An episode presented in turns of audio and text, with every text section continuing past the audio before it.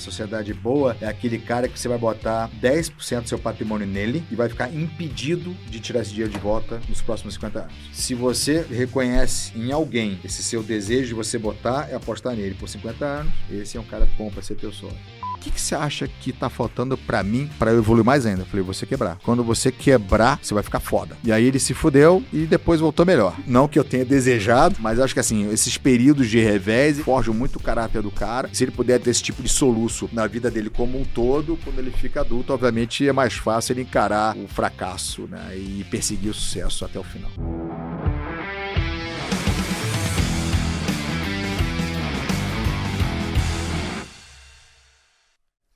Sejam bem-vindos. Vocês estão sendo hipnotizados pela câmera. O Nardoni não leva a sério a nossa entrada aqui. Pô, Eu queria cara. fazer essa reclamação publicamente. Ele nunca leva a sério a nossa entrada aqui. Sou eu que tenho que fazer. E ele começa a me olhar e rir antes de a entrada acontecer, pô. Aí a gente tá cada vez cagando mais a entrada do, do episódio. É nada, cara. É bom que a galera que tá ouvindo de casa, Sabe do é carro, natural. da onde for, dão risada junto, já começa a Parecia astral, um Dolo entendeu? Cup, sabe, do DiCaprio. Vocês estavam olhando pra cima assim. Eu falei, cara, o que aconteceu aqui atrás? Bom, sejam muito bem-vindos a mais um episódio do Extremos, o podcast do G4 Educação, que convida gestores, empreendedores para conhecer mais do extremo da sua jornada. Eu sou Alfredo Soares e ao meu lado ele, co-host nesse podcast, Bruno Nardon. Bruno Nardon, o homem, o homem Ô, das meu entregas, Miguelito. do delivery, Ô, o, homem, Miguelito. o homem da moda, o homem que calçou o Brasil com a Canui. Cara, pior que é verdade. Na Canoe a gente dizia que a gente era uma ONG, a ONG que mais calça o Brasil. Até começar a dar dinheiro dentro do Eu queria que nesse episódio a gente começasse você contando sobre o, o Leão de Cannes que você Caramba, ganhou, cara. cara. Em 2015, a gente fez um projeto junto com aquela grande agência brasileira que chama África, e chamava First Step, o nome do projeto. O que, que a gente fazia? A gente tinha a caixa do, do tênis, do sapato que a pessoa recebia em casa, e no verso dela, na hora que se abria ela, vinha um carimbo para a pessoa repostar ela com um par de tênis antigos. Então ela virava, desmontava a caixa, remontava com ela ao contrário, já vinha carimbado que a gente tinha correio. pago o correio, era só ela deixar e daí esse esse par de tênis ia pro Exército da Salvação aqui no Brasil. E daí a gente fez esse teste lá e cara, bombou, bombou, sim, É, mais de 50% de conversão das caixas, né, de, da- do, do pessoal indo entregar Caramba. de volta, fizemos, acho que foi uns dois meses que a gente fez, né, esse projeto lá. E daí ele ganhou um leão de canes de bronze. E aí o querido Lá não em- foi pegar, muito bom. Não, mas tá chegando. Pô, mas Mentira. como? Tu conseguiu? Não sei, vamos ver daqui três meses. Cara, tu vai me dar. Vou te dar um laiá, a gente vai ter que ganhar um nosso aqui, Vamos pô, o no nosso, G4, vamos ganhar o pô. nosso. É o Mas, mas, mas daí, ó, quando chegar, eu vou fazer uns stories, posto o vídeo lá, que foi legal pra caramba. Porra, animal. 2015. Porrada, eu tinha falado cara. pra ele, eu Ah. falei, cara, se essa parada não entregarem, porque, pô, já passou muito tempo, né? Oito anos. Eu falei, se não entregarem, porra, vamos mandar fazer uma réplica. É isso. Não, mas pô, cara, eu não sabia. Na época, a gente tava tão focado em fazer a Canoe dar certo que a gente ganhou esse negócio. A gente falou, pô, o que, que é isso? Canes, leão de não, não deu Canes é a devida, cidade, a, pô. devida não. atenção ali. Hoje né? em dia eu falo, caramba, um leão de canes, cara. Olha só, cara. Nem ligava pro negócio. Nardon, e me fala o seguinte: É, como está o seu coração, sabendo que esse é o último episódio? É, Que último nós vamos episódio, gravar. sim. Último episódio. Último episódio a galera de casa tá assim, cara. Ah, nesse estúdio. Nesse estúdio Pô, vou sentir falta aqui das episódio. plantinhas aqui, ó. As plantinhas verdes, parece que estão brotando aí na lateral. Olhe para cada detalhe, viva cada momento, sinta cada segundo, faça todas as suas perguntas. Caramba. Porque o extremos nesse auditório aqui, nesse lugar, não vai mais acontecer. Bom, vai acontecer num lugar muito melhor, imagino eu.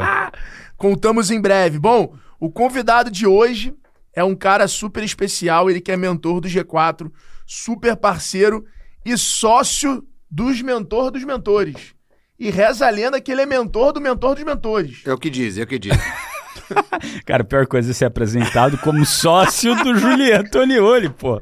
Olha, Pô, cara, é, como assim, cara? O Julian que é sócio dele. Você cara tá eu, eu- eu tenho, eu tenho certeza que eu sou foda em alguma coisa, porque o nível de reclamação que eu tenho de mim, do Juliano, da minha esposa, e os caras não largam de mim, alguma coisa É muito bom. eu tenho certeza. Eu, eu tenho, uma, eu tenho essa Eu tenho- mesma eu impressão. tenho- eu tenho uma que todo tranquilidade mundo total. reclama, Mas é óbvio. ou zoa, mas não vive sem, não, é muito grande. pô. Exato. Que tipo de droga eu Porra, tô dando pra ele? Ah, exatamente. garoto, fechou.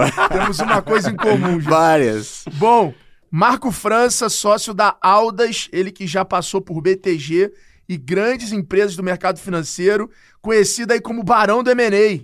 O cara é o que rei do M&A. isso, cara? Quem que falou isso? Não sei, Tá ele bonito falando, esse, hein? tô Chegou é aqui, Barão, do Pô. M&A, ele formado na PUC Rio. Tu é carioca? Claro, óbvio. Porra, isso é muito bom, bicho.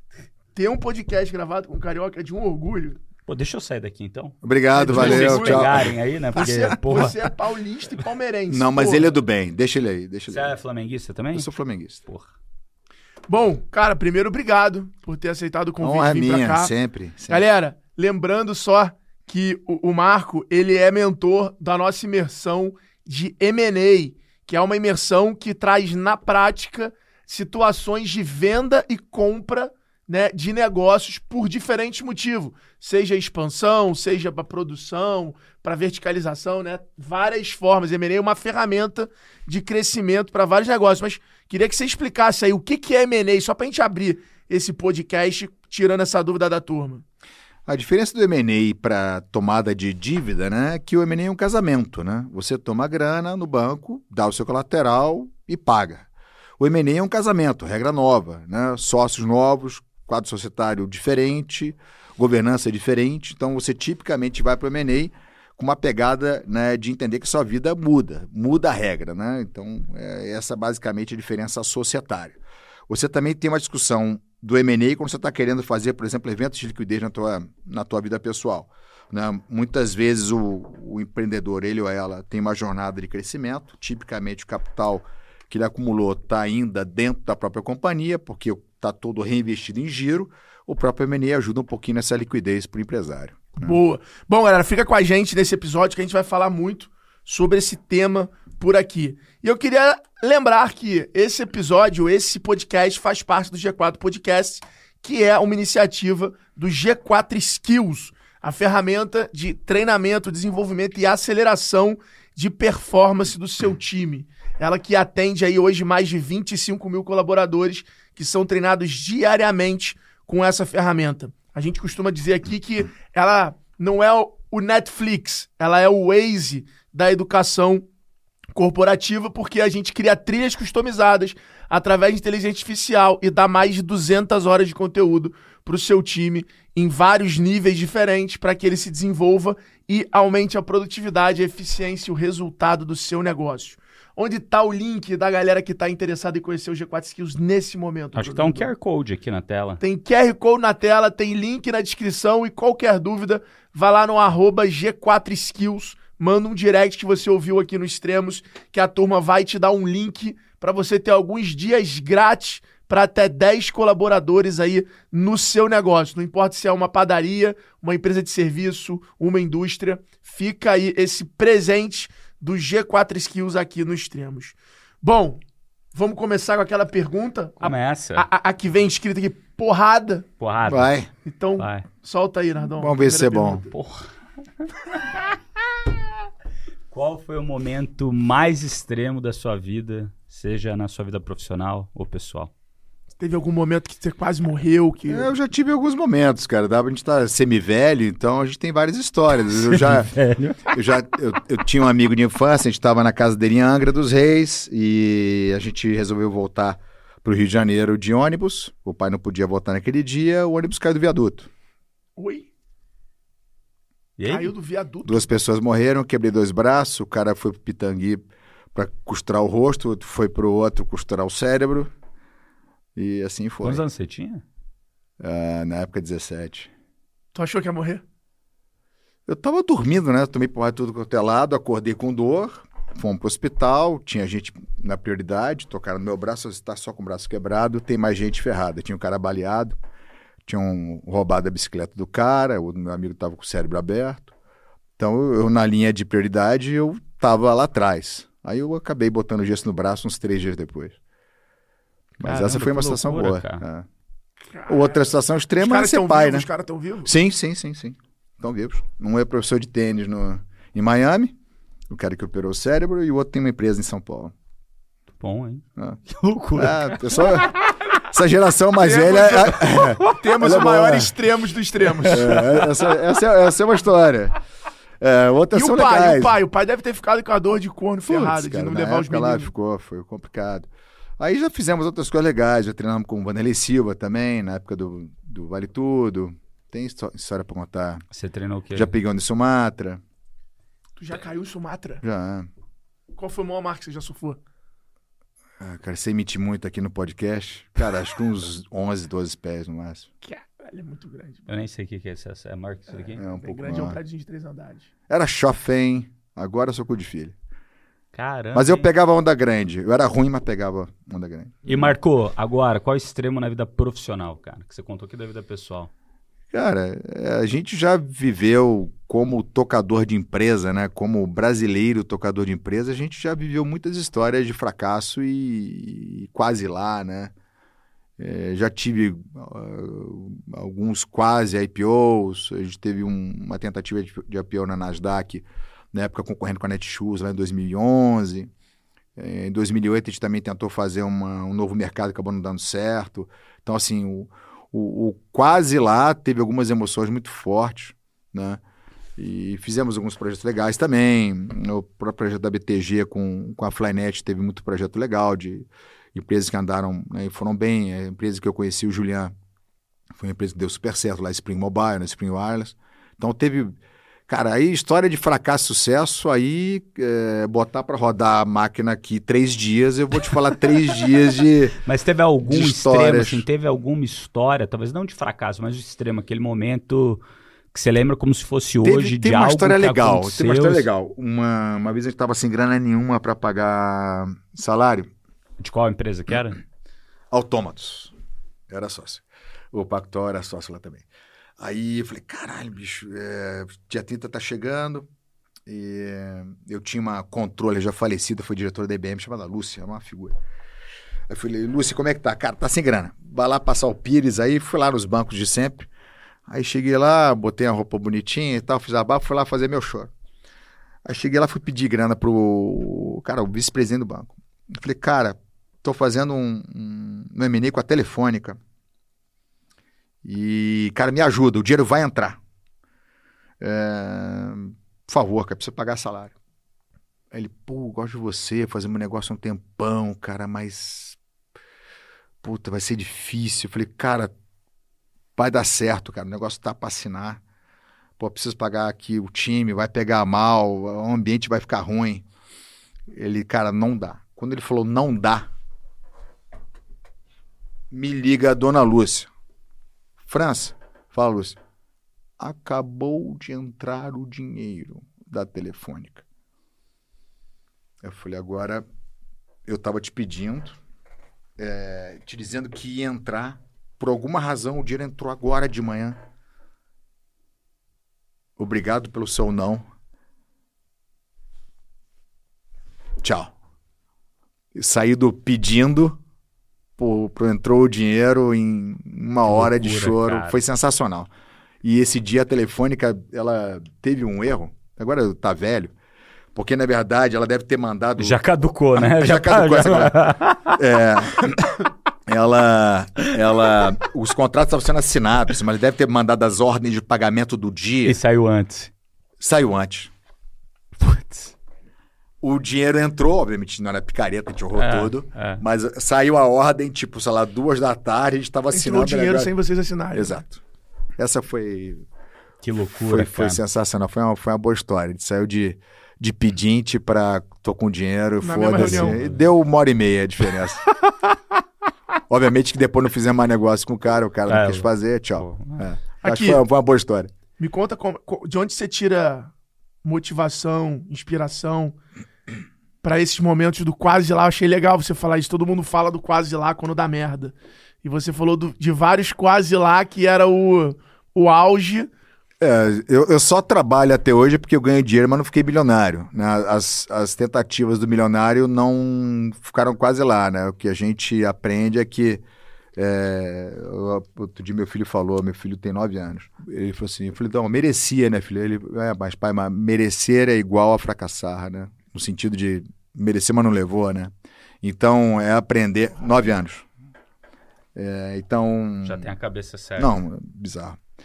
E então acho que é um pouco isso, assim, alguma coisa deu errada, não foi perfeito, né? Acho que a, a tua atividade para querer ganhar muita grana, primeiro são ciclos, né? Então as pessoas têm que entender que você vai ter de 4 a 7 anos, se tudo der certo, para ganhar muito dinheiro. Né? Obviamente pode ter mágica, pode ter dolo, pode ter sacanagem, mas teoricamente aqui podcast é de pessoas corretas, trabalhadoras que têm índole.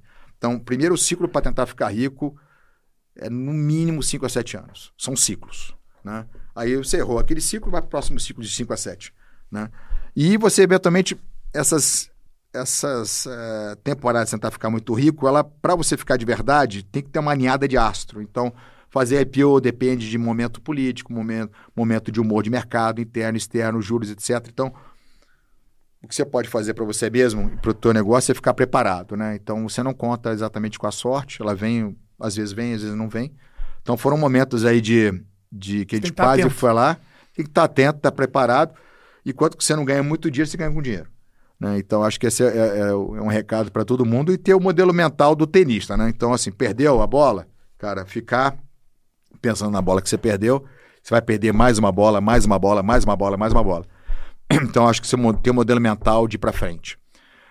O segundo ponto, que acho que é um pouco é, da nossa geração, que a gente a gente, obviamente que tudo é relativo, depois eu posso falar de uma outra, outra questão relativa.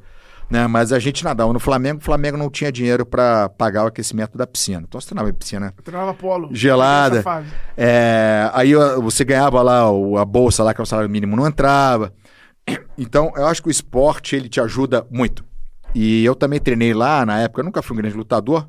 Eu era duro, mas eu não era um lutador bom e que era no Carson lá e tal. Então o Carson era na Figueiredo Magalhães, lá em Copacabana, era um prédio de quatro andares, o banheiro era sujo.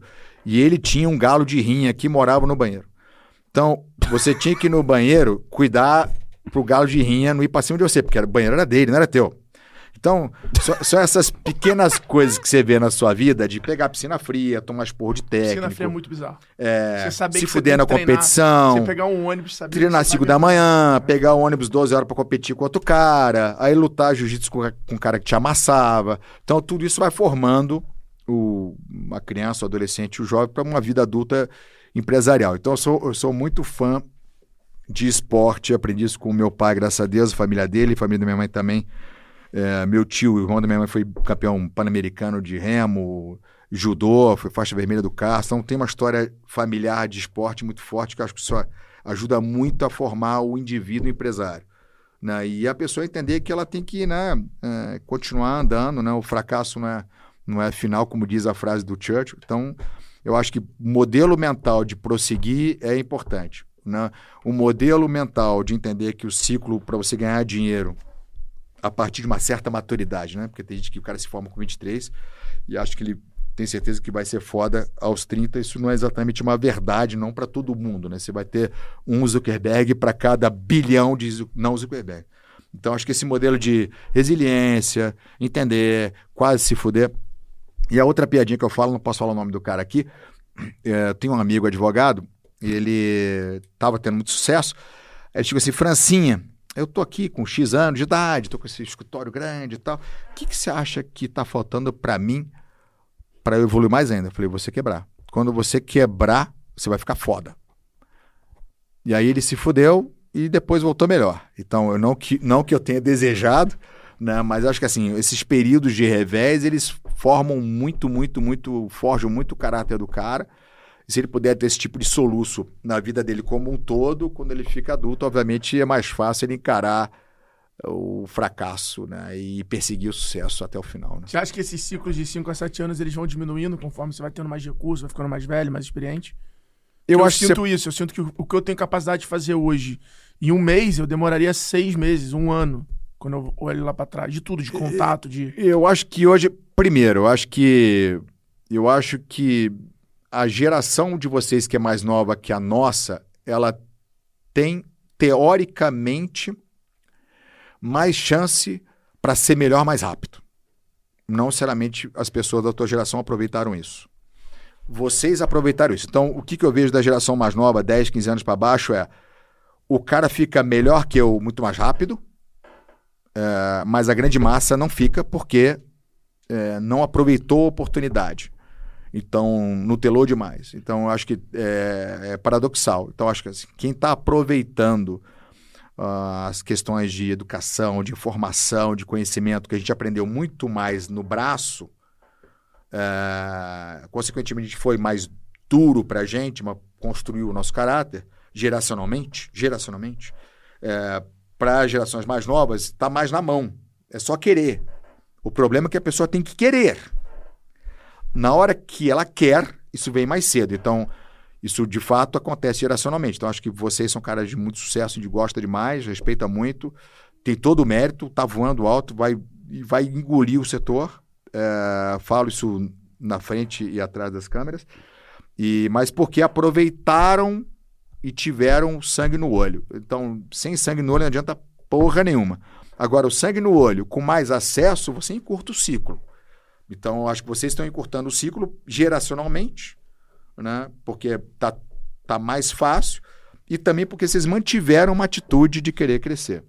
Agora, o Alfredo, eu acho que os ciclos são por aí mesmo, cara. É. São quatro a não, sete não. anos para você dar um tudo porradão. Dando certo. Ah, tudo dando certo, pra você dar porradão. Tudo dando é certo. Isso. Cara, você vê, tipo. É isso, é isso. É isso aí. Acho que muito menos que isso. Você não tem Hum, estrutura da empresa, é, não tá até- encaixado. Até tem, mas é, é mais sorte, é um momento de mercado, se tinha uma coisa que, enfim, é, estatisticamente não é legal você imaginar que é menos que isso. É, é isso aí. Não, e às vezes pra própria empresa, né? A gente tá falando desse porradão e nem pode ser um IPO, não pode ser nada. Às vezes pode ser a empresa mesmo dar um boom. É, É de, isso aí. porra, ir pra outro patamar e é isso, patamar, e outro patamar. é, é isso. Acho que Você falou, de, você falou um negócio que me chamou a atenção. É, pô, você é um cara super bem sucedido e você falou até ficar milionário. E eu acho que esse termo milionário na internet hoje, você tem filho novo, se associa, tá, tá muito associado a ter um milhão de reais, a ter um carro de um milhão, a morar numa casa de um milhão. As pessoas realmente hoje é, repetem isso nos canais é, de rede social, que ser milionário é isso. Eu queria perguntar pra você, o que é ser milionário pra você? Tem um número, tem um. O rendimento do teu dinheiro tem que ser maior do que o teu custo de vida. O... Eu acho que te- tem uma, uma teoria clássica de ser milionário é você ter uma grana, uma liquidez para você ter- manter o seu padrão de vida por mais 20 anos, né? seja ele qual for. Né? Então, a questão do milionário tem uma condição relativa do como que você gasta. Né? Então, se eu tenho 20 anos de dinheiro na minha conta, eu sou milionário. Aí pode ser que eu tenha uma casa e um Fusca e o, o cara vai ter três iates, dois helicópteros, ele vai ter 20 anos naquele padrão de consumo contra o meu, né? Então, acho que tem um pouco dessa, dessa filosofia da matemática do 20 anos, mas ela varia dependendo do seu OPEX. Né? Um outro ponto que eu acho que, para contrapor isso, que é o seguinte, é, a inflação ela comeu bastante o nosso, nosso, nosso poder, né, seja de formar é, de consumo ou de formar patrimônio. Então, é, a galera tem que ter cuidado que hoje, obviamente que, que ganhar um milhão é difícil, óbvio que vamos respeitar, né, tem condições de educação, de oportunidade e tal, mas assim, é, o cara de um milhão de hoje, se você botar a inflação, era um cara de 100 mil há 10 anos, 12 anos 130 atrás. 130 mil. Eu Então- agora há pouco. Então, assim, cuidado, porque às vezes o cara é um milhão, ele é um classe média, média alta. Ah, mas tá falando porque você é elitista, porque você é isso. Não, é, é uma questão matemática. Se você pegar e botar a inflação, seja americana, seja brasileira, onde for, ou europeia, a gente está rodando a inflação 6, 8%. Os Estados Unidos estava tempão sem inflação, está rodando 6, 8%. Então, compõe isso aí, assim, em menos de 10 anos, você, assim, realmente é, é muita coisa. Então, um milhão, ele não é o milhão de quando meu pai falava do milhão, né? A minha primeira casa eu paguei 87 mil reais. Essa casa não vale 87 mil reais hoje. Então, um milionário naquela época Ele poderia comprar 12 apartamentos daquele, realmente eu comprava o prédio. Hoje, um bilhão de reais você vai comprar. Um AP de 80 metros quadrados em São Paulo. Um AP, talvez de, de 80. 88, eu comprei um agora. Hum, mas não sei se pagou um milhão, né? Deve ter pago mais. 1.300. Então, Não é um milhão. então mudou. Quer ver um outro exemplo bobo? Não, não, mas Quanto é que era um Gol mil há 10, 20 anos atrás? Cara, um carro. 23 mil. Exato. É isso mesmo. Eu lembro do anúncio. Eu fazia anúncio para Não, o, o meu pai tinha uma regra lá em casa que todo filho que passasse em, em faculdade estadual ou federal ganhava um gol desse daí, né? Só que daí eu passei na Unicamp e fui morar em Barão Geraldo. E meu pai tem terra lá, né? Tem sítio e tal. Eu falei, pai, quanto que custa o, o alqueire? Dele, exatamente o mesmo preço um do gol. Eu falei, então me dá um alqueire, não quero o gol. Ah, seu sapequinho.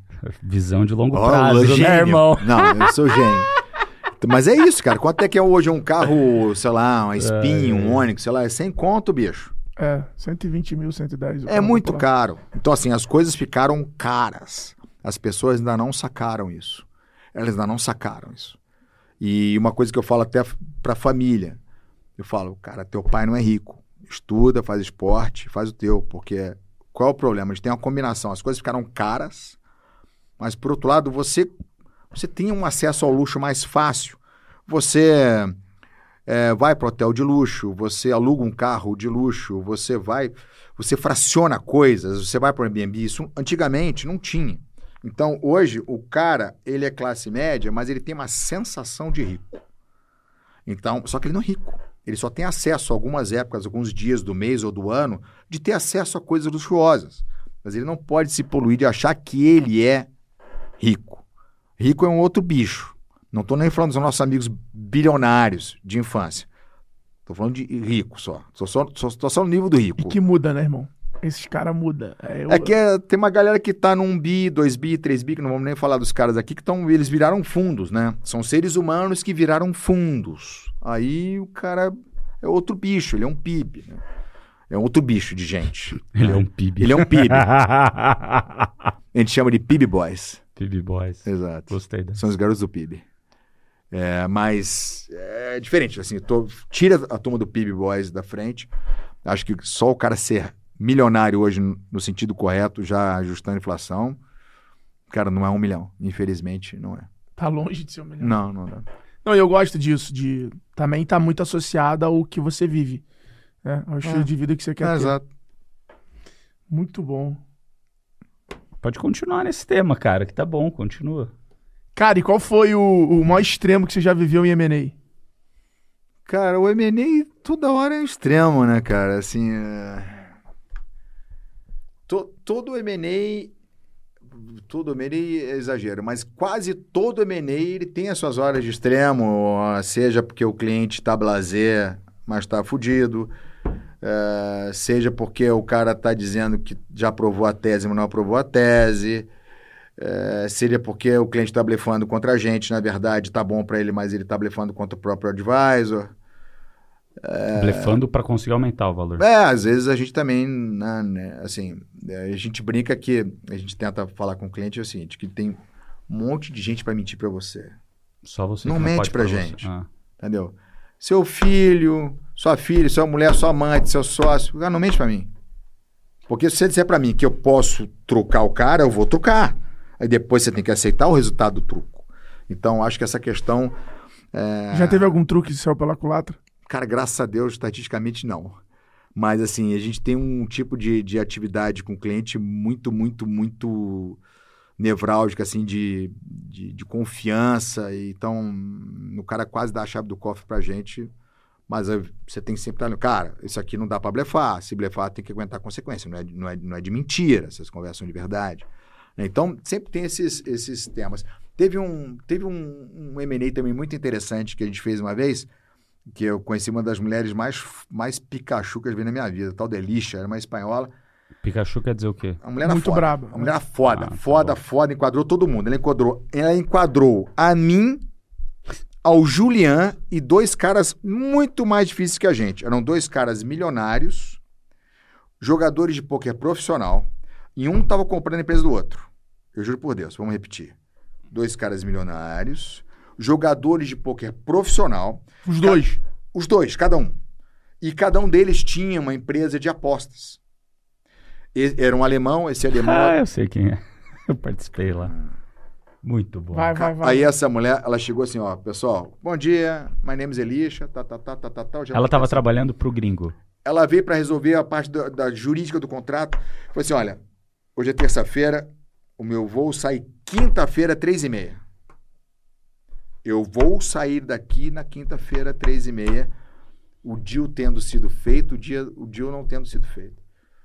Aí, puta, aí lá na quarta noite e tal, eh, liguei lá pra minha mulher, ei, vai sair o deal? Eu falei, cara, eu não tenho a menor ideia se vai sair o deal. Menor ideia. Aí acabou saindo o deal.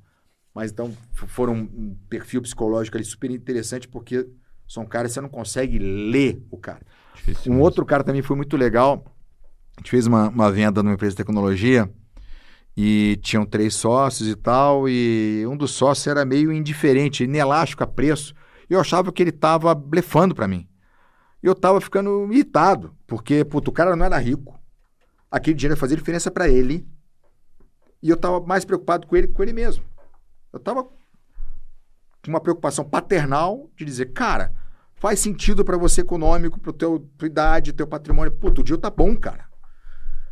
Aí fechamos o deal, deu tudo certo. E aí esse cara foi para os Estados Unidos, na época eu tava morando lá. E aí foi ele com a mulher dele para jantar comigo e tal. Eu falei, cara, olha só, é, o dinheiro na mão do teu marido tava fantástico, cara. Não, assim mesmo, sabe por quê? Porque o cara teve, ele teve um problema de saúde antes, não sei se era câncer ou cardíaco. E, cara, isso para ele não é relevante. Então, também louco, outra cara. coisa interessante é o seguinte: a chavinha do que é importante, ela varia de pessoa para pessoa.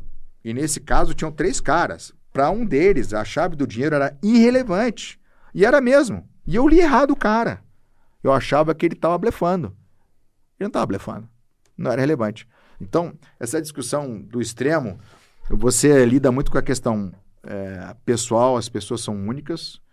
É, tem a questão dos blefes, tem a questão né, do, do jogo, né, de comprar e vender companhia. Tem a questão da pessoa sentir o DiCaprio e depois sentir lá o, o pior cara do mundo. Você tem uma sensação de euforia e depressão dependendo do, do dia que o minuto está acontecendo, da fase. Se você teve uma barganha que foi atendida, você se sente bem. Se teve uma barganha que não foi atendida, você se sente mal. Então, são, são temas que mexem muito com o teu, com o teu dia a dia. A gente é viciado nisso, adora fazer isso. A gente já está acostumado a fazer há muito tempo. Mas para o cliente que é a primeira vez, ele é importante estar com alguém que já, já viveu, porque E, e esse é não um é ponto, muito fácil. Esse é um ponto interessante, né? Eu já passei por alguns M&As na minha vida, né? Ainda bem, espero continuar pas- passando Meu por brother. eles no, no- no lado do vendedor é, e do comprador também. Esse daqui também já passou por um M&A aí na vida dele.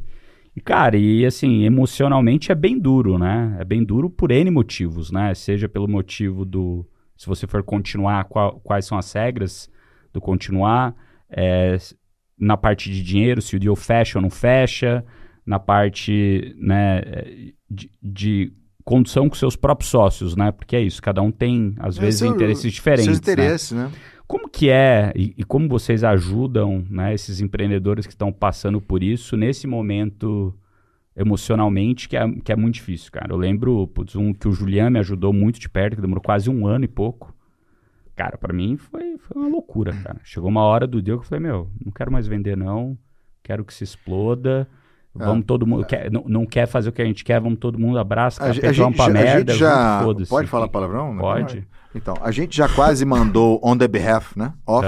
Já quase mandamos tomar no cu o comprador algumas vezes em nome do cliente, porque tem horas que são, são, são estressantes por natureza do, do negócio, né? Então, acho que se você ser esse amortecedor clássico entre as partes ajuda. É, ajuda bastante, porque depois o cara vai ter que conviver, né? O M&A é um casamento, não é uma tomada de dívida, né? Você vai conviver com o cara que vai entrar com dinheiro, aporte, intelecto e convivência para o negócio crescer, não é só um dinheiro de banco. Então, acho que tem um, alguém para te ajudar um pouco nessa fase, ela, ela é importante. E também, entre os sócios, acho que antes de conversar sobre M&A, é, eu acho que os sócios têm que estar alinhados do que eles querem. Porque senão tem uma discrepância de, de momento de vida, de necessidade de dinheiro, de um monte de coisa. Então, e aí o comprador ele saca isso, é ruim. O comprador ele se afasta ou arbitra.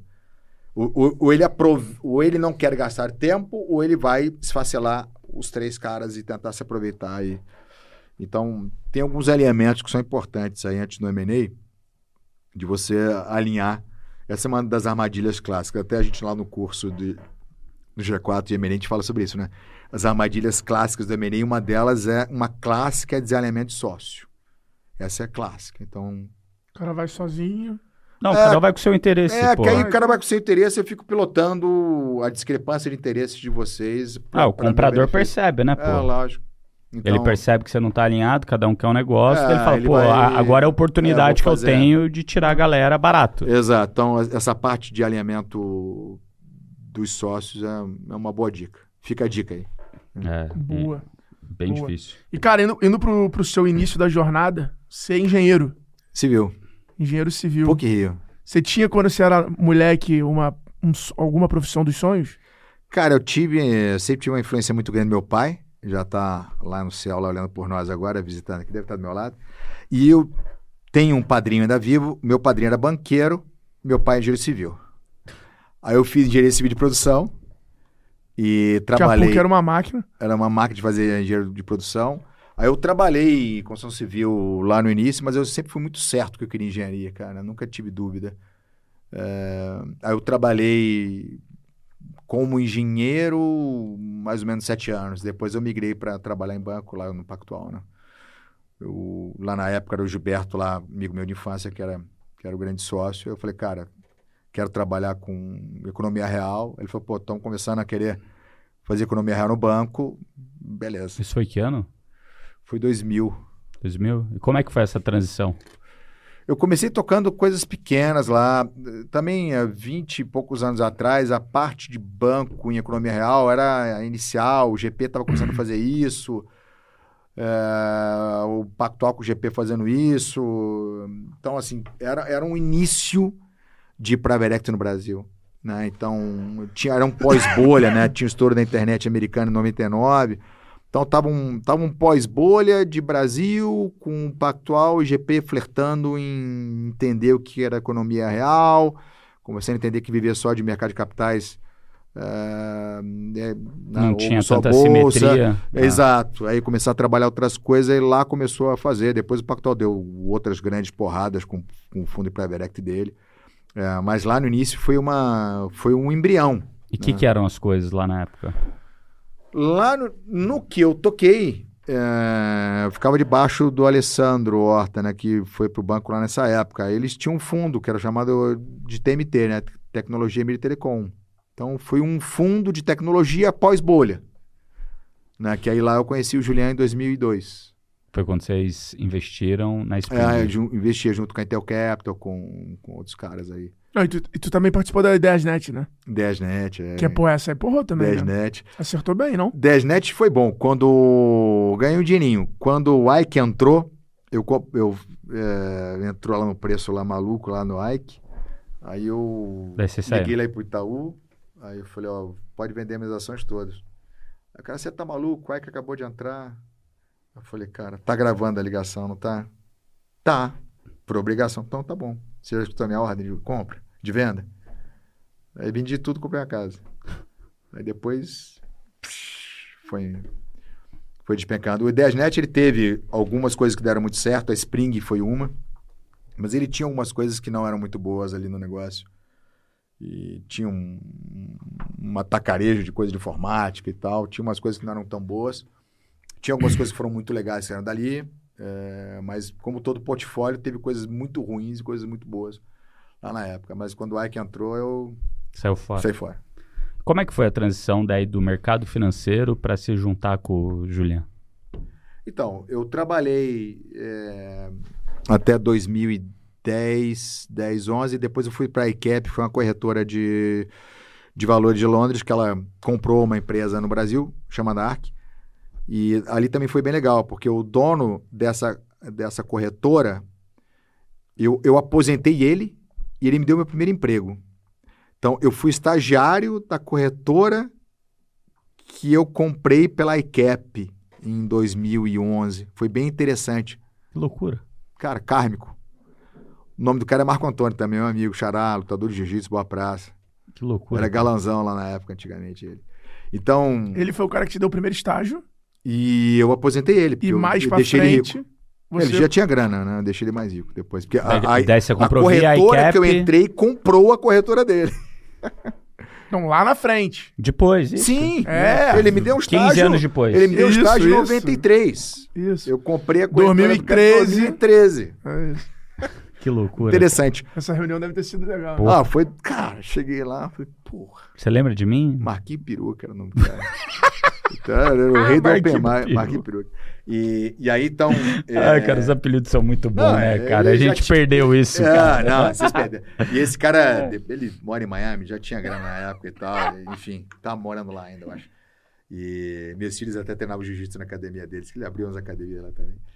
E, e aí, e aí então, é, eu saí do, da Spring um pouco antes, porque eu fiquei tentando fazer um projeto nosso novo mercado na Autômatos. O Juliano continuou na Spring, depois ele foi morar na Rússia. E, e aí, em 2014, a gente voltou a, a trabalhar junto na, na, na Aldas, né? A gente já fazia muita coisa junto lá na época do Pactual, né? já, já se conhecia. Aí a gente abriu a Aldas com essa pegada, né? De tocar a economia real, trabalhar a governança, se relacionar com o fundo, que a gente já tinha também esse tipo de pedigree já de, de tocar esses caras. E, E é um o meu, sucesso, né? meu convívio com ele já tem. É, é um, é, um, é um casamento. A gente brinca que a gente troca de esposa, mas não troca de, de sócio. A, a Aldas cresceu quanto nos últimos cinco anos? Cara, puta, bastante. Eu, eu, não, o Kegger, não sei te fazer o Kegger. Mas é bastante. Sei lá, os últimos cinco. ah, sei lá, 12 vezes. Pra um negócio de consultoria, né, cara? Porrada. Animal. Porrada. 12 vezes, eu acho. Animal. Talvez. Animal. É. Uns 12 vezes. E França, deixa eu te perguntar um negócio. Acho que essa é uma dúvida que a galera que escuta a gente, principalmente os nossos alunos, tem bastante. Cara, qual é a diferença de um CFO para um diretor financeiro? Cara, o CFO é um vendedor. É, O CFO, ele tem uma pegada mais estratégica. Eu mesmo, eu me autoavalio mais como um CFO do que um diretor da DMFIN. Então, ele, o CFO é um cara um pouco porta para fora, assim, ele é um, um porta-voz, seria um segundo porta-voz debaixo do CEO. Ele entende relativamente bem do negócio ou dos, dos caminhos, eh, das variáveis importantes que impactam a vida financeira e de margem do negócio, escalabilidade. Entende muito do mercado os E é um cara que vende, vende a companhia sem deixar de, né, de, de entender do número, né? mas assim, até entendendo do número, ou cuidando do número, ou olhando o número do grão, ah, tinha pessoas melhores que eu. Né? Ah, eventualmente, talvez eu fosse melhor que essas pessoas no sensor aranha do onde é que está pegando, ah, quais são as amarras que estão segurando o negócio de crescer, ou, ou isso aqui está errado, né? Tem uma coisa mais eh, intuitiva de, de, de negócio, né? Eu- o diretor financeiro pode ser um cara mais técnico, digamos assim. né? Eu mesmo aprendi auditoria na marra. né? Nunca fui auditor, nunca fui... Nunca estudei contabilidade, eu aprendi contabilidade sendo auditado. Então, é, foi assim que a gente aprendeu, empiricamente, né? Mas você faz isso 20 anos, né? ou você é burro ou aprendeu alguma coisa. né? Mas então, o CFO é um cara mais porta para fora, né? Eu, uma- mesma coisa o CEO para um presidente, né? Então, tem que estar ali vendendo, entendendo a visão, a visão de onde a gente quer chegar. É, o CFO precisa dessa, dessa visão. Você não aprende ela. É, é um pouco nata, assim, um pouco de cérebro mesmo. Animal. Animal, bicho. Cara, deixa eu mudar um pouco aqui de assunto. É, Na verdade, eu vou voltar no assunto anterior, né? Que que, para fazer um bom M&A, o que que você tem que ter, cara? Assim, para quais que são os checkpoints que você diria quando uma empresa vem te procurar, ah, quero fazer um M&A? Você tem que ter um. Eu vou falar uma frase do Carlos Piani, foi um cara que tocou a Semar, foi um- também um grande guru meu na época do Pactual. Cara, não adianta ter é, um cara milagreiro para um business ruim. Então, acho que o business tem que ser bom. Você, você tem consciência do seu negócio de forma realista. Ah, ele tem margem, você tem dominância, está crescendo, como é que está o mercado, está competitivo. Tem cara igual você que está fundiado e você não está. Assim, a tua vantagem competitiva de verdade ou de mentira, eu acho que um pouco de olhar no espelho é importante. Eu acho que. Então, a gente brinca, até no, no curso lá que a gente faz com, com o G4, a gente faz algumas perguntas provocativas, que é assim, cara, você precisa de um planejamento estratégico ou de um M&A? Perfeito. Então, às vezes, Perfeito. cara, você precisa de um planejamento estratégico. Vamos dar uma entendida para onde eu vou, como eu vou, com quem eu vou, com que dinheiro eu vou, quais são as frentes que eu preciso abrir, né? E, e aí você entendendo isso e uniformizando isso entre os sócios, putz, o M&A flui, flui bem. Acho que essa é a primeira dica. A segunda dica é a parte de cozinha mesmo, de arrumação de cozinha. As empresas não são auditadas, o cara às vezes tem um negócio mais confuso. E aí, alguns compradores, sejam fundos ou estratégicos, o cara tem um nível de governança tal que ele não consegue te comprar. Ele fala, cara, você é do caralho, mas você é tóxico, eu não consigo te comprar. Mas tóxico porque. Porque tá muito bagunçado. Entendi. Tem muito esqueleto no armário. Não dá, não dá para mim agora. Uhum. Não dá para mim agora. E aí o cara pode perder a transação. Perfeito. Então, são duas dicas que a gente daria. Então, assim, acho que eu acho que ter a cozinha arrumada, é, não ter arrumada tem preço e ter arrumada tem preço. Então, às vezes o cara também na sua vida empresarial, ele tem uma curva de amadurecimento que ele vai fazendo ela mais bagunçada, algumas coisas mais informais, que eu respeito. Já fizemos isso e fazemos isso em rural. Mas depois de um certo tamanho, você precisa ir arrumando. Porque a não arrumação, ela vai cobrar o Vai pedágio custar, às vezes, um múltiplo. todinho. Todinho. Você vai devolver tudo que você levou. Você tá lá sete vezes múltiplo, oito vezes múltiplo. Vai pra cinco. Perdeu um múltiplo, Não. um múltiplo e meio, ah, cara, Não vale a pena vender. deixou X milhão na mesa, Ah. acabou. Então são duas. Então a gente faz essa pergunta provocativa. Você precisa do planejamento estratégico do M&A, entendeu? Total. E por que que vendeu uma empresa? Por que vender uma empresa? Ah. A gente também faz essa, essa pergunta. Tinha também. a- Você tá colando lá do curso? né, Eu fui lá ver, né, pô? Fui lá, gostei da tua aula, Tá- do Julian. Tá, tá, tá, então, a gente faz. Eu não é, consegui vaga ainda. não, vou, vou arrumar pra você. vou arrumar. O Heitor me proibiu de ir na duas Não, tem que ir na próxima, vai na próxima. Então, que, que a gente faz? Assim, se você responder direcionalmente uma série de perguntas, como é que está meu momento de dono, minha convivência com sócio, como é que está de capital, liquidez no bolso, a gente está cansado ou não está cansado, nosso time é grande e pequeno, é sênior ou não é, eu preciso de mais gente para me ajudar, mais sério para pensar, o mercado está concorrido ou não está, tem gente capitalizada contra mim ou não está. Então você tem que se perguntar 10, 15 perguntas. Se essas 15 perguntas te jogarem pro tô bem, de repente você não está na hora de fazer. Mas se das 10 tem mais 8, 10 dizendo, 8 dizendo assim, cara, hum, o mercado está competitivo, tem fundo entrando, tem cara se mexendo, você está com problema de, lá, de, de investir em time, em expansão geográfica, sei lá qual, qual seja a sua tese, que a sua geração de caixa não está te permitindo dar velocidade. Então, pô, peraí, então será que não é hora da gente gastar tempo com isso? Aí você vai para uma segunda página que é assim, beleza. Vou gastar tempo então com quem? Que tipo de cara que eu quero? Olha, eu quero só um fundo, eu quero um estratégico, eu estou precisando do quê? É geografia, expansão, é comercial, é ferramenta, é tecnologia, é giro. É margem, às vezes. Às É, vezes que o cara que eu- tem um negócio que que eu tô tá precisando? sem margem, ele faz M&A e traz um negócio com margem. Exato. Então ele precisa, eu preciso entender assim, o que que, o que que eu estou precisando. Na hora que eu entender o que eu estou precisando, eu consigo entender o que eu preciso buscar. Se eu não entendo o que eu estou precisando, obviamente eu não sei onde, onde buscar ou como buscar. né? É. Perfeito. Então, porra, hoje tá bom, hein? Tá bom o papo, né? Você quer fazer alguma pergunta de M&A ainda ou não? Eu acho que eu tenho uma de Hum. M&A aqui pra fazer. É...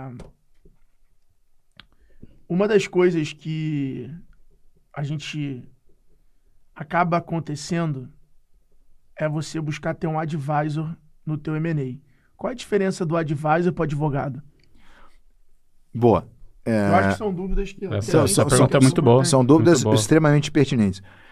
É, primeiro, acho que tem o advisor idiota e o advisor que funciona. Né? O advisor que funciona, o pagamento para ele sair na urina é, foi, foi a coisa mais barata que você já vai ter feito na tua vida. Né?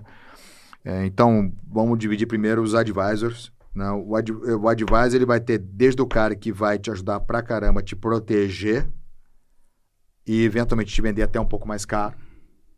Né?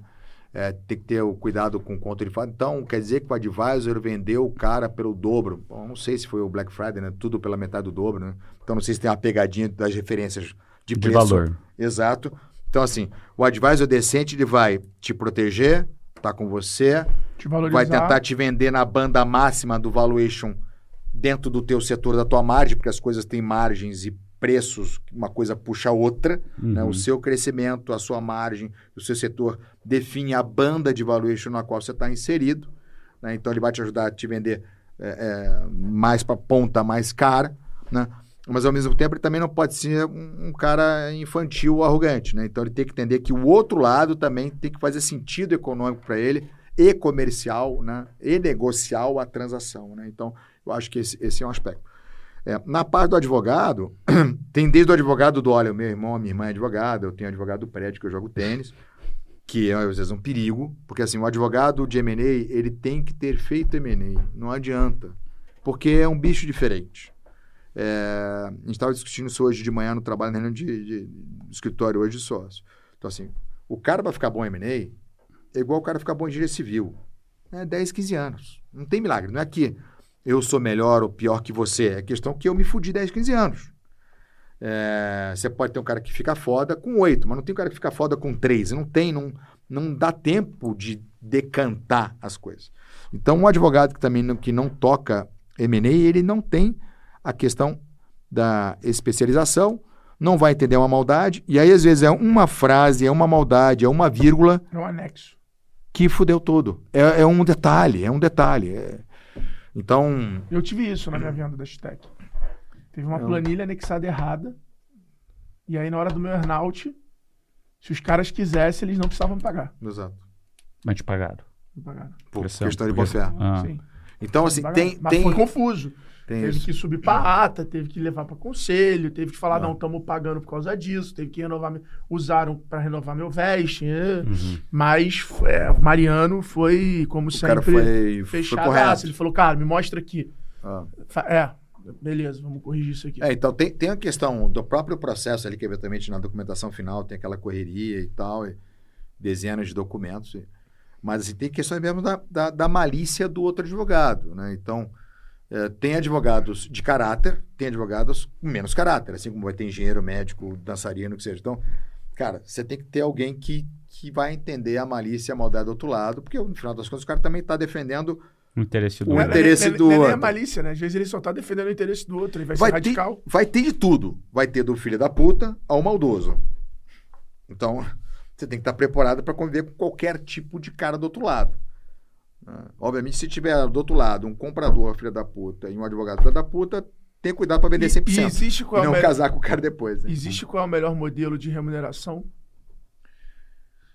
Com relação ao advogado. A, advisor e advogado. Cara, o advogado, ó, lá nos anos 2000, você pagava um advogado de M&A, cara, eu não me lembro da cifra, mas era bizarro. Você pagava 200, 300 mil dólares antigamente para um advogado.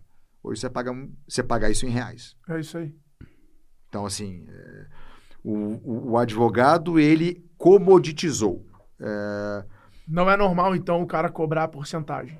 hum, alguns projetos que o cara cuida do startupeiro... É porque eu vejo muito advogado se passando de advisor. É, é, é igual arquiteto se passar por engenheiro, que acho que cada um tem a sua, a sua contribuição, mas são coisas, são coisas diferentes. né? O que você vê em algumas bancas de advocacia, o cara, ele, para poder ajudar o cliente mais startupeiro, que não tem grana para pagar, ele pega um tequinho da companhia se ele vender. Então, ele faz toda a parte do arranjo da companhia até um pouco antes dos M&As acontecerem, e aí, se um dia o M&A acontecer, ele vai no FII de sucesso porque o cara lá atrás já não pagou ele. Mas se não É, der em nada, também ele perdeu, que é Exato. risco. Mas Mas no risco. final do dia é um service equity ali. Ele fez o por self-service. é, não- Então, assim, eu vejo mais isso. termo, tu viu? Equity Não. por serviço. É, mas tá, tá ali, Ah. tá, tá, tá ótimo. Então, então, assim, esse cara entrou lá mais pro startupeiro. Entendeu? É, porque o cara não podia bancar ele, mas ele queria ter já uma estrutura legal, de acordo. É, mas, assim, a gente recomenda falar com o advogado que, cara, faz, faz muita diferença. E o já- advisor? o advisor é a mesma coisa. O advogado, o advisor você tem que primeiro o advisor ele tem uma, um desafio, né? Você nunca me viu. Então eu tenho o desafio de em uma hora, duas horas me me parecer um cara honesto para você. Eu acho que a primeira coisa é dizer, puta, esse cara é confiável. Puta, me pareceu confiável. Putz, não, não me pareceu confiável. Não gostei do jeito dele. Então, primeira coisa, é o cara ser um cara confiável. É, segundo, tem um- uma profecia meio autorrealizável, que assim, cara, você vai ter que dizer, cara, você vai falar com 10, 15, 20 clientes meus e você vai ouvir da boca dele qual foi a coisa que eu, que eu cuidei da filha dele. Né? A, a empresa é a, A filha de é alguém. filha, Então, assim, a maneira como você fez a menina do cara diz muito a sua maneira eh, como pessoa, não é só profissional. Eh, então, de zelo, de caráter, de compromisso. Então, assim, acho que é legal tentar validar essas pessoas né, através de, de histórias delas. Dizer, cara, beleza, você contou a tua história, vou, vou validar. Tem a questão da empatia de, putz, acho que o cara, o cara manja, o cara... É um trabalho de confiança, porque você está ali, nunca viu, está vendendo negócio, na sua cabeça vai pagar uma grana pro cara, fala assim, puta, vou pagar 4, 5%, 3,8%, 4,5% pro cara. Porra, caralho, a empresa é minha. Meu Será sócio. que vale? Ah, a nossa piadinha é que você está recebendo 25 vezes mais que a gente, né? 20 vezes mais que a gente, né? Então, então assim, vale. Eu acho que o adv- o advisor decente vale. O advogado decente vale. E, e daí, o que, que é o papel do advisor em si? O papel do advisor ele vai te ajudar lá desde o início. No conceito, para onde você está indo, como é que está o mercado, o que é valuation, o que, que seriam casamentos ideais para você, trabalhar os MOUs, ajudar na diligência, trabalhar o contrato final. Assim, Ah, o mas ele- advi- ele vai te advisor ajudar- decente ele está lá desde o início. Mas ele vai te ajudar até a prospectar possíveis compradores. Sim, vai fazer tudo, lá desde o início. E eventualmente, se ele for um cara decente, vai dizer, cara, não está na hora de vender agora, por esta razão, você está crescendo bastante, espera mais um pouco. O que a gente faz tipicamente também nos ciclos nossos lá na Aldas, né? Muitas vezes a gente faz um ciclo de dívida que antecede o M&A. Então a gente entra lá, né? O que, que é o empresário clássico brasileiro, que é o empresário clássico do G4 da Aldas? Ele ou ela é cowboy, bom pra caralho comercialmente, teve uma visão, é guerreiro, é resiliente e ele tá faltando algum tipo de gestão, ou o time dele não é tão sênior e tal, tem um hiato aí de, de, de, né, de, de time. Beleza, você ajuda nisso, ajuda numa alavancagem de dívida, ele dá uma crescida em dois anos e aí depois você faz o M&A. O cara tá mais arrumado, cresceu mais, o valor está mais alto, Viu três vezes mais múltiplo. Exato. É que, é, às vezes não é nem um múltiplo, mas é EBITDA, né? Você continua vendendo o cara lá no X vezes, mas era X vezes 20, agora X vezes 40. Vamos imaginar que fosse É 20 isso aí. milhões de Ah. EBITDA. Então, alguns caras, a gente está fazendo uma, uma operação agora, vamos ver se ela vai dar certo. Se Deus quiser, vai dar.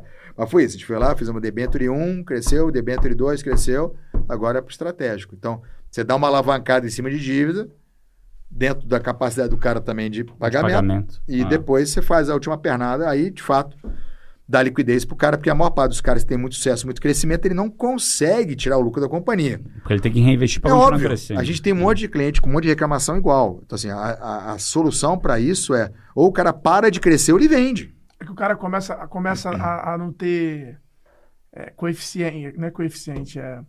Tipo assim, o cara tem a empresa que vale 300 milhões, mas, Mas o ele tem cara 10 no tem bolso. uma... É, isso. Ele tem 10 pau E aí o bolso. cara acaba não Ele conseguindo... fala, pô, eu tenho 80 milhões empatado aí dentro, mas sim, mas 80 pau tá no capital de giro. É você comprou isso. terreno, você comprou máquina, você comprou veículo. Estoque. né? Aí, pô, Aí mas o cara e- vai ver um barco novo e fala, pô, queria ter esse Pô, barco, eu- eu tenho dinheiro, mas, pô, tá Como lá é que na eu empresa. faço? A sua solução é arrumar um sócio, porque na parte do M&A, contrato da dívida, você dá algum tipo de liquidez para Você tem outras contribuições, você tem contribuição intelectual, governança, outros- outras contribuições. Mas uma das contribuições é, pô, vou te dar uma liquidez que você merece. A gente tem, em construção civil, a gente tem um, nesse um nicho nosso de construção, e vários caras, porra, tô aqui 10, 15, 20 anos, companhia decuplicou, eu tô com sei lá, 100 milhões de reais aí de lucro acumulado. Sim, mas tá tudo, tá em terreno, tá em land bank, tá em, tá em obra que você não concluiu ainda, tá em, em apartamento que você não vendeu ainda. A solução é você parar de crescer ou vender parte da companhia. Não tem milagre. É muito difícil o cara estar tá constantemente crescendo. Nem TI. O cara tem que fazer a plataforma do lado, fudeu. Tem que fazer P&D. Ele tem EBITDA, mas com P&D, aí EBITDA menos P&D, Raspando já raspou tudo. Ah. Então, é muito difícil. Então, assim, as pessoas... o- Uma vez eu tava, para quem vai para os Estados Unidos aí, meus filhos adoravam a tal da Toys R Us, que acho que agora até vai, ter, vai ser reaberta aqui. E, puta, um dia eu falei, cara, olha, o negócio é o seguinte, cara, o Papai Noel agora vai ter que ver outras lojas, porque o Toys R Us quebrou. Aí meu filho, pô, como é que quebrou, cara? Tem uma Toys R Us a cada esquina. Eu falei, exatamente por isso. Porque o cara foi lá, botou a loja, botou empregado, pegou dívida para poder botar aquela loja, aquela loja demora um tempo para poder pagar a dívida. Se eu botei um monte de loja junto, eventualmente não deu tempo de pagar a dívida. Ah. né? Então foi assim que eu estava explicando para os caras. Então, assim, a, a verdade é que a galera quebra no crescimento. Então, eh, tem que ter cuidado nesse desafio do crescimento. E, e às vezes, então, essa questão do M&A é legal porque você tomar um sócio, ele te dá a paz de espírito do crescimento. Não é só você tomar um dinheiro no banco, você tem que servir aquela dívida e, eventualmente, o cara pode raspar o colateral, você quebrar, porque, eventualmente, não deu tempo de, de voltar o ciclinho da máquina e você não conseguiu pagar aquele negócio na expansão, né? E depois da venda? Depois da venda, você é um cara que tem essas experiências aí, né? Então, tem, vai ter de tudo, cara. É, a gente já viu pessoas que se adaptaram, a gente já viu pessoas que não se adaptaram. Depende muito do comprador. O que a gente via antigamente, que mudou nos últimos 4, 5 anos, antigamente você tinha uma tese muito 3G, que era muito GP. Que era assim, cara, a gente vai lá, plug and play, demite fulano, entra na nossa cultura, máquina de moer carne. Hoje, a gente vê algumas teses de M&A que o cara mantém um pouco as culturas e convive melhor. Eu vejo, eu vejo com bons olhos essa, essa estratégia, que você mantém os talentos. O talento de entrar no moedor de carne, muita gente acaba, Espanando. acaba espanando. Os bons acabam espanando. E, e você Tipo já, fi- medíocre. e você já fizeram vendas, imagino, de todos os tipos. Vendas de 100%, sem earnout, vendas com earnout, M&A de um, um pedaço menor, com alguém entrando como sócio, né? Nos casos dessas vendas de 100% sem earnout, né? O que, que vocês veem que acontece com o empreendedor depois? Porque os empreendedores, né, que vocês fizeram os Mas eu- deals... Pode falar.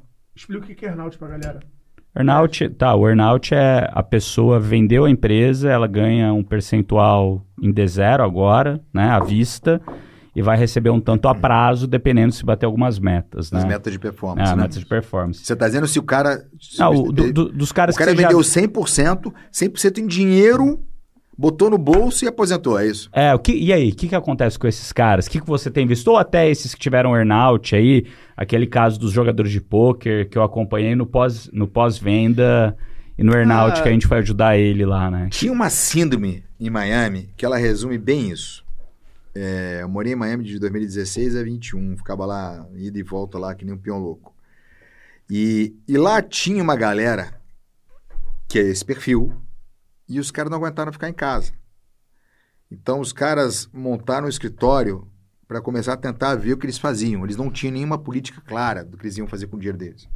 Então, uma boa parte dos caras que a gente vê acontecer, é, acho que tem, primeiro, é, o, o cara que é empresário mesmo, ele e ela, o- é difícil o cara ficar rico e parar, é muito difícil. Normalmente o cara quer fazer mais alguma coisinha, né? O- então é difícil o cara ficar idle, ficar ali.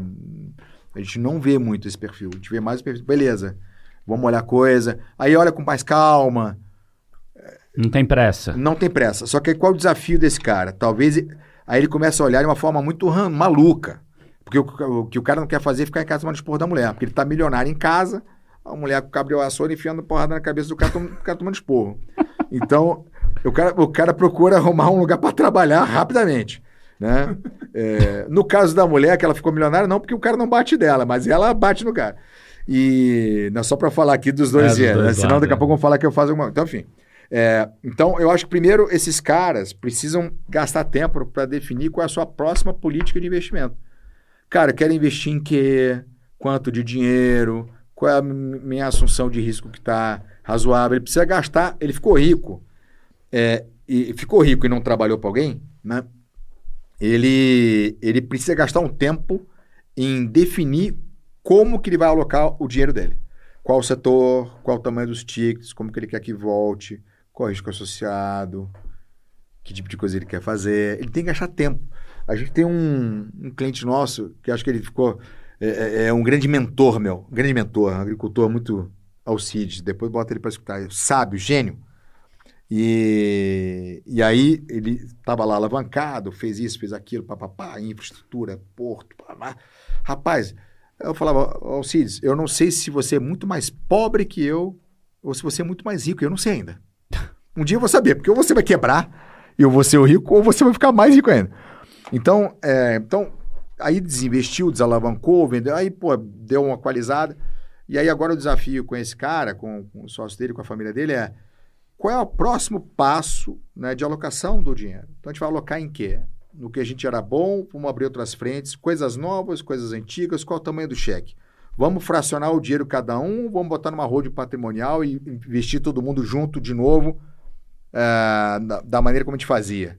Vamos separar de vez? Então você tem discussões é, filosóficas. Tem muito dos caras, o cara não vende empresa sozinho, são irmãos, amigos, primos. Então, vamos continuar junto, vamos fazer uma nova empreitada. Então, eu vejo muito mais caras querendo se ocupar de novo do que caras que querem se aposentar e botar dinheiro no fundo passivo. Eu acho que o desafio desses caras é ter é, disciplina para gastar um tempo para definir a segunda pernada de estratégia empresarial deles. Acho que esse é, é o desafio. Né? Uma das coisas que eu vejo assim é exatamente isso, né? Porque, putz, a pessoa estava ali camelando, né? Trabalhando pra caramba durante muito tempo e via algum dinheiro, já tinha algum dinheiro, né? Mas de repente dá um porradão, cara, que se muda de um patamar da noite pro dia. E se você é consciente em termos de gestão financeira, você não é um maluco que gasta dinheiro desvairado. Então, provavelmente, você não vai querer da noite pro dia, putz, agora eu vou querer. Eu vou querer ter 10 aviões, vou querer ter 10 Ferraris. Você poderia ter. É, você não vai querer ter. Não, eu acho que a maior parte dos caras não é assim. É, então, é. por isso, porque esses são, na verdade, os empreendedores construtores, mas né? eu acho que o exercício da maturidade financeira, que a gente fala muito hoje de inteligência financeira, mas antes da inteligência vem a maturidade. Eu acho que é esse. É de você dar a porrada e você respeitar o tempo do dinheiro. para você entender, porque muda, meu irmão. Você entra no lugar de forma diferente, você respira. Ela muda, muda cara, mas Ela se muda, você ganhou tá grana, tá... se você ganhou grana, são os eu concordo, mas assim, tirando as, as exceções de nego muito novo, que o ciclo foi muito curto, e o cara ganhou dinheiro mais na pedalada de, de vender o PowerPoint do que de executar, que isso também já mudou um pouco. A galera que vem executando, o cara tem menos pressa de torrar. Assim, eu, eu te diria que estatisticamente. Concordo. Eu concordo. A questão é, é, entrar na concessionária querendo ter o carro, sonhando com o carro, é uma parada. Você entrar na concessionária com dinheiro no banco para ter o carro e ter a pra maturidade ter, ter a de falar assim, porra, mas eu preciso, porra, eu vou usar, eu tô nessa fase, sabe? Eu acho que é, que é um exercício assim, pelo menos para mim foi é, cara, foi e, muito e, diferente. E, eu, eu acho assim que também tem muito a ver com o que de fato você gosta de fazer. Isso eu acho que tem muito a ver com autoconhecimento, porque assim, tem muita gente que eu conheço que tem muito dinheiro que não precisaria estar fazendo mais nada, poderia estar aposentado em Miami. Mas muitas vezes fala, cara, quero não, me ocupar de novo. O cara vai morrer se você tivesse é isso, é isso. Você, você, você é vai isso. matar é ele ou ela. Vai matar é o cara. Porque o cara gosta de construir. Ele gosta de construir, construir, é da pessoa. É. Assim, eu acho que é, a maior parte das pessoas que a gente vê são pessoas que elas não ficaram afetadas pelo dinheiro. São pessoas que aquilo foi um reconhecimento de uma jornada. Entendeu? Não foi um deslumbre. Mas, por exemplo, lá atrás, lá nas minhas dores de cotovelo, lá atrás, lá que eu não trabalhei em fundo de investimento, né? Fui trabalhar em economia real, vi um monte de gente muito pior que eu ficar milionária, com taxa de 2% de ADM sem entregar porra nenhuma para o cliente. É, então, você via na época lá atrás, nego de banco lá com 20 e poucos anos ficando milionário, chegando na concessionária, comprando quatro BMW lá, chegando lá, chegavam os quatro caras, compravam os quatro carros, e ficava brincando de fazer compra coletiva.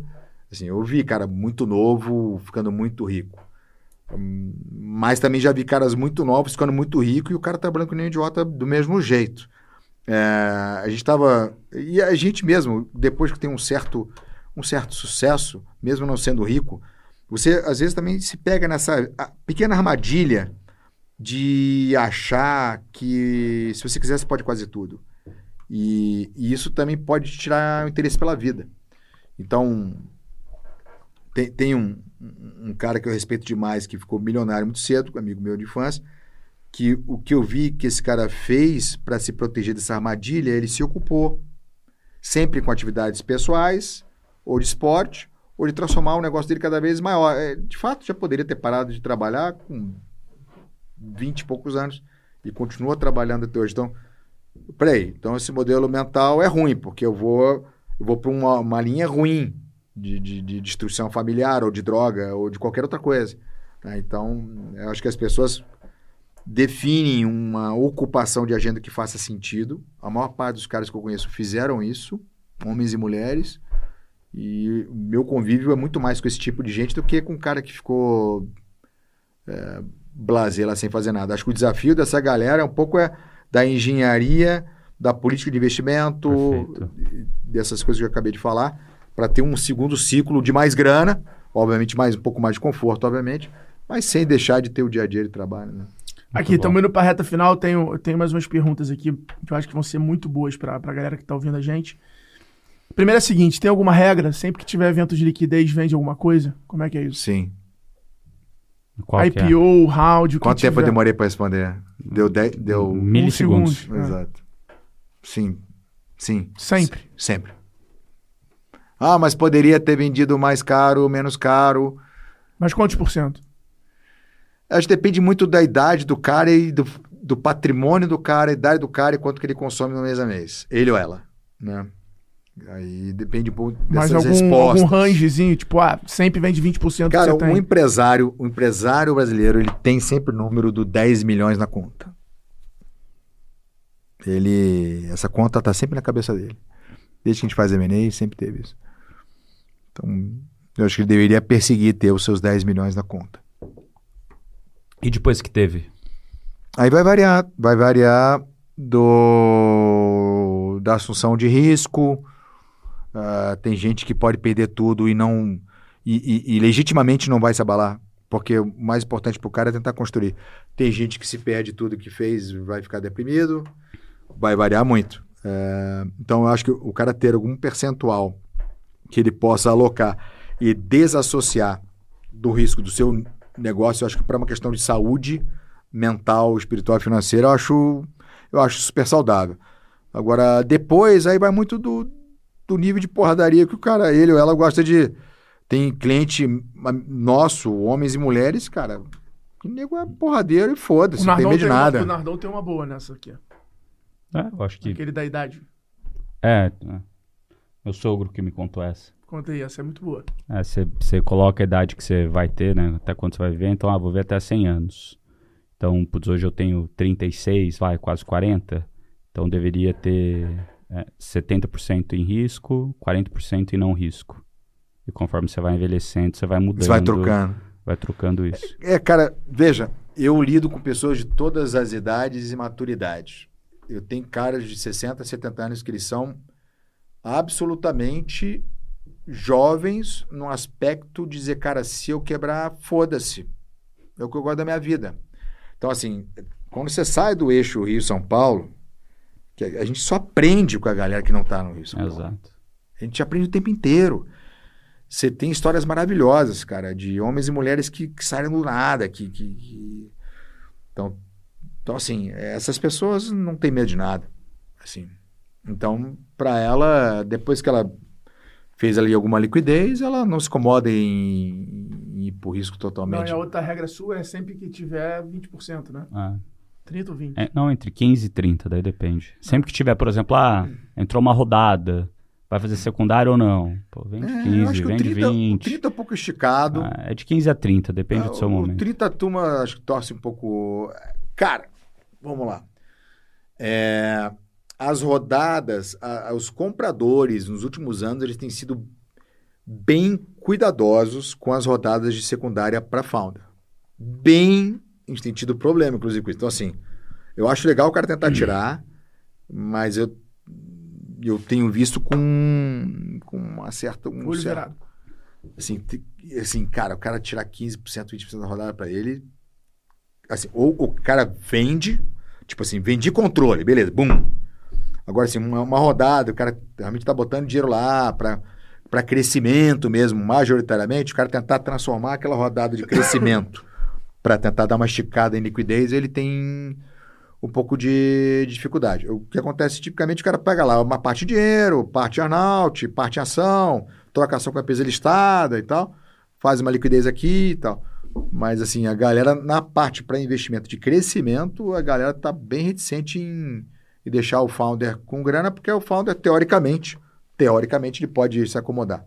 O que não é verdade necessariamente, mas Eu acho que se tem a possibilidade, faça. faça. Eu acho que de 10 a 30, vai, vamos deixar. Assim. É, é, é isso. Podendo fazer, Dependendo da tua tro- situação. troca a Brasília amarela ali. É isso aí.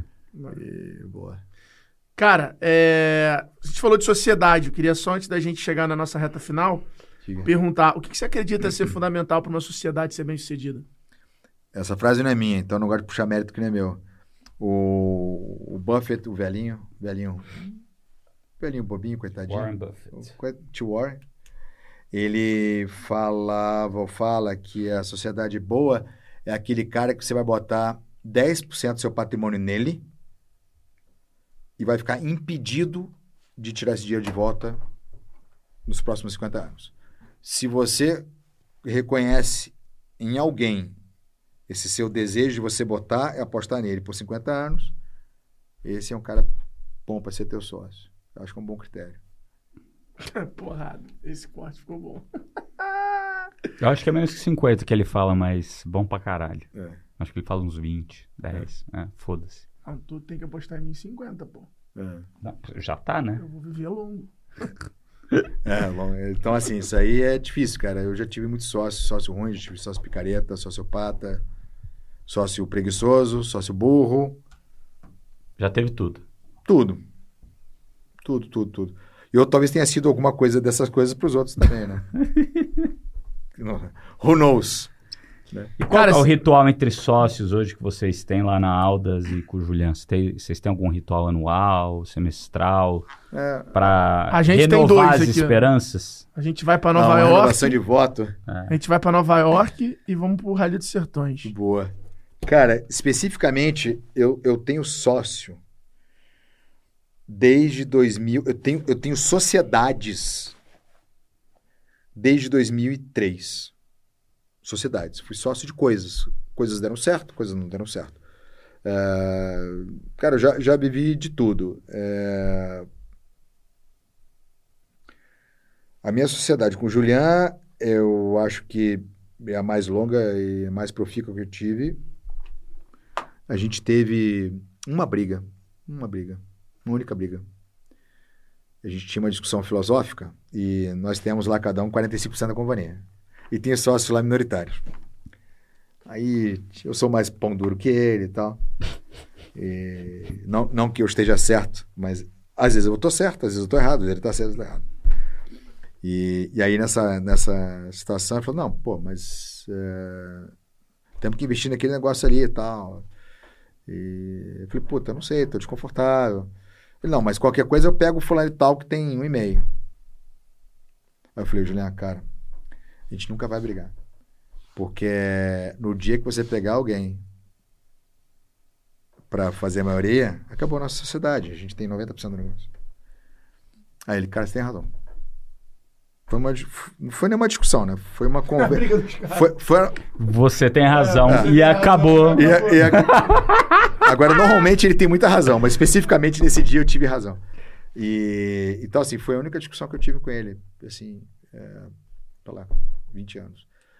É, mas, assim, já, já tivemos embates duríssimos e, e a gente agora tem mais sócio. Então, a gente tem um desafio agora da gente não atropelar o sócio. Porque como que eu deixo o sócio menor com tesão? Porque eu, teoricamente, posso dizer, cara, eu e o Juliano entramos naquela salinha, caímos na porrada, Decidiu, tá decidido. decidiu os dois, cuspimos o resultado, tchau, foda-se. Não quer, tchau, recompra a participação. Como é que eu formo uma, uma cultura de, de sócios menores assim, né? Então você tem que co- começar a conviver com um peso de opinião do cara não compatível com o quadro societário dele. Eu tenho que respeitar a opinião. Se eu tiver que acelerar e botar a minha e dele, ou botar a dele e minha, a gente acelera, mas é raro.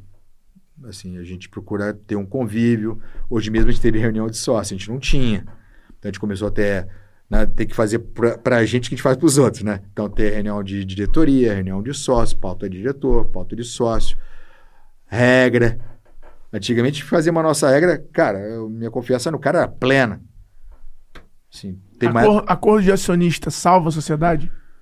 O que salva a sociedade é o caráter, mas, é... mas o acordo e o caráter são importantes. né? E eu acho que quando você começa a botar muita gente, tem que botar, não tem jeito. A gente fez um acordo nosso. é, Quando a Aldas era só nós dois, a gente tinha uma convivência é, moral muito forte, onde as coisas não eram exatamente perfeitas na regra, mas a gente tinha inteligência para entender que aquilo paretalmente funciona e foda-se. Então são dois caras inteligentes, convivem muito tempo caráter. Cara, show. Foda-se. Quando você começa a botar muito mais gente, eu preciso botar regra. Porque aí não. A minha regra com ele é uma regra. Mas eu não, não vou ter 20 Julianos de sócio, nem ele vai ter 20 França. Então você começa a ter regra mesmo. Aí a gente teve que botar. A gente fez o acordo nosso. A pergunta é super boa. A gente fez o acordo com o acionista ano passado. É porque o brasileiro acha que contrato social que rege sociedade. Não. E normalmente é um acordo de O acionista. acordo é importante, cara. Questão de sociedade, socia- é, sucessórias. Cara, isso é bem, bem importante. E é bom você fazer isso quando não tem dinheiro na mesa, sabe? Quando, tá, todo mundo bem. quando tá todo mundo bem, tá todo mundo vivo.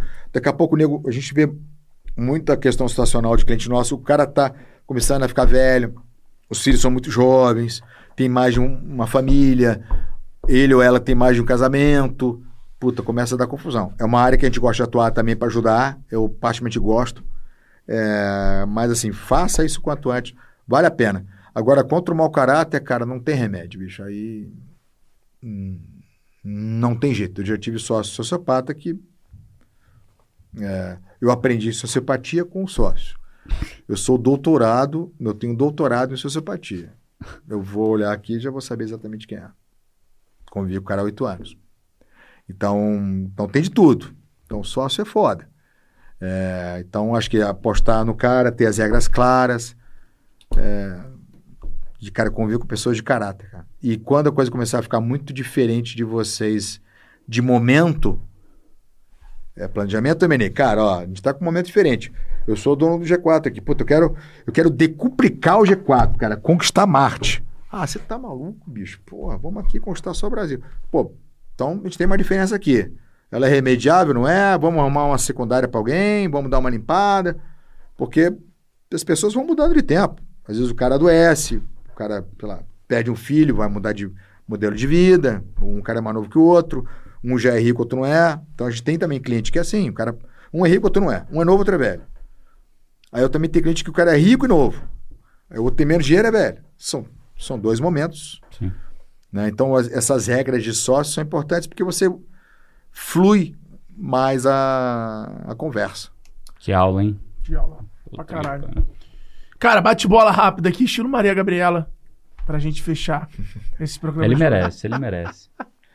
Ele merece. Recebo hoje ele aqui diretamente de cara. Paris, França. O Barão. Adoro, odeio, adoro. O Barão. Barão de Emenei.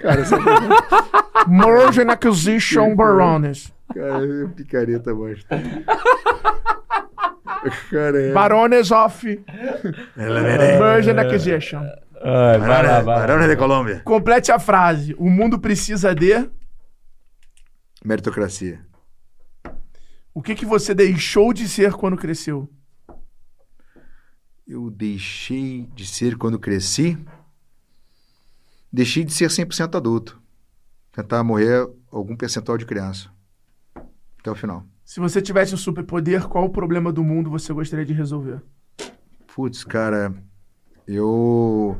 Poder do mundo, eu pararia o tempo e, e viveria os meus filhos nas idades que eles têm até o infinito. Fizeram um filme da sua vida. Você tá entrando no cinema. Qual momento você fica mais ansioso pra assistir? filme da minha vida? O momento, não, um momento especificamente não tem, Pode não. Mas eu, mas eu gosto muito do Balboa.